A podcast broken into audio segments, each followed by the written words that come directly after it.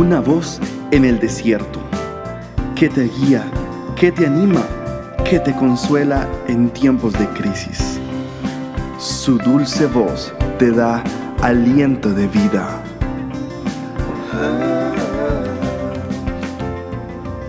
Red de Mujeres Embajadoras.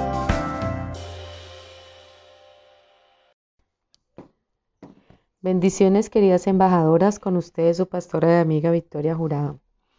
Continuamos con la historia de las mujeres de la Biblia. Estamos aprendiendo muchísimo sobre la vida de Jocabet. El sabio escritor de Eclesiastés le dice a las mujeres que aman a Dios, echa tu pan sobre las aguas porque después de muchos días lo hallarás. Eclesiastés 11.1. Este principio para vivir una vida de fe alude a una práctica agrícola en la que se tira la semilla sobre el agua o en tierra húmeda y luego se espera hasta que se produzca una gran cosecha. Como los agricultores hay momentos en los que tienes que arriesgarte para poder disfrutar las recompensas en la fe.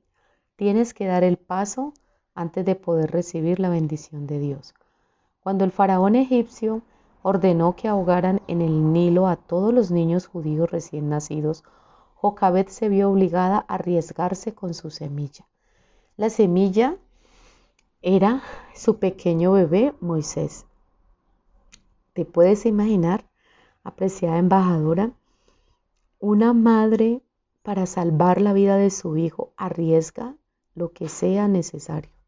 Ella lo escondió durante tres meses, pero cuando se dio cuenta que ya no podía ocultarlo más, entonces Jocabet decidió confiar en Dios y tomó una arquilla de juncos, le colocó brea y puso al niño en el carrizal a la orilla del río. Estaba echando su pan, su amado hijo, sobre las aguas. Su gran providencia, Dios trajo a la hija de Faraón a la ribera del río.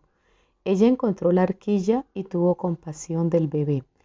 Como necesitaba una nodriza, para el bebé que había colocado en las manos de Dios al ponerlo en el río.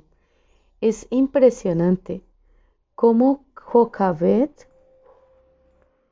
pudo conservar y criar a su preciado bebé porque Dios intervino de una manera milagrosa y sobrenatural y ella misma se convirtió en la nodriza de su propio hijo.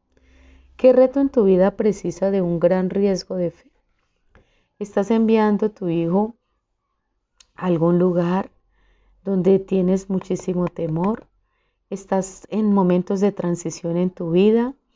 ¿Estás sin empleo y necesitas irte a otra ciudad, a otro estado, a otra provincia o a otro país? ¿Quieres servir a Dios, pero los recursos que tienes consideras que no son suficientes? ¿Sientes que estás perdiendo a tu hijo o a tu hija? Hoy te invito, querida embajadora, para que tengamos y mostremos la fe que tuvo Jacobet. Dios nos anima en esta hora para que seamos valientes, para que corramos el riesgo y lo soltemos en sus dulces manos. Amiga preciosa, confía en Dios, con el tiempo cosecharemos sus grandes bendiciones. Dios te bendiga, nos puedes ubicar en nuestras redes sociales, embajadoras. Dios te bendiga.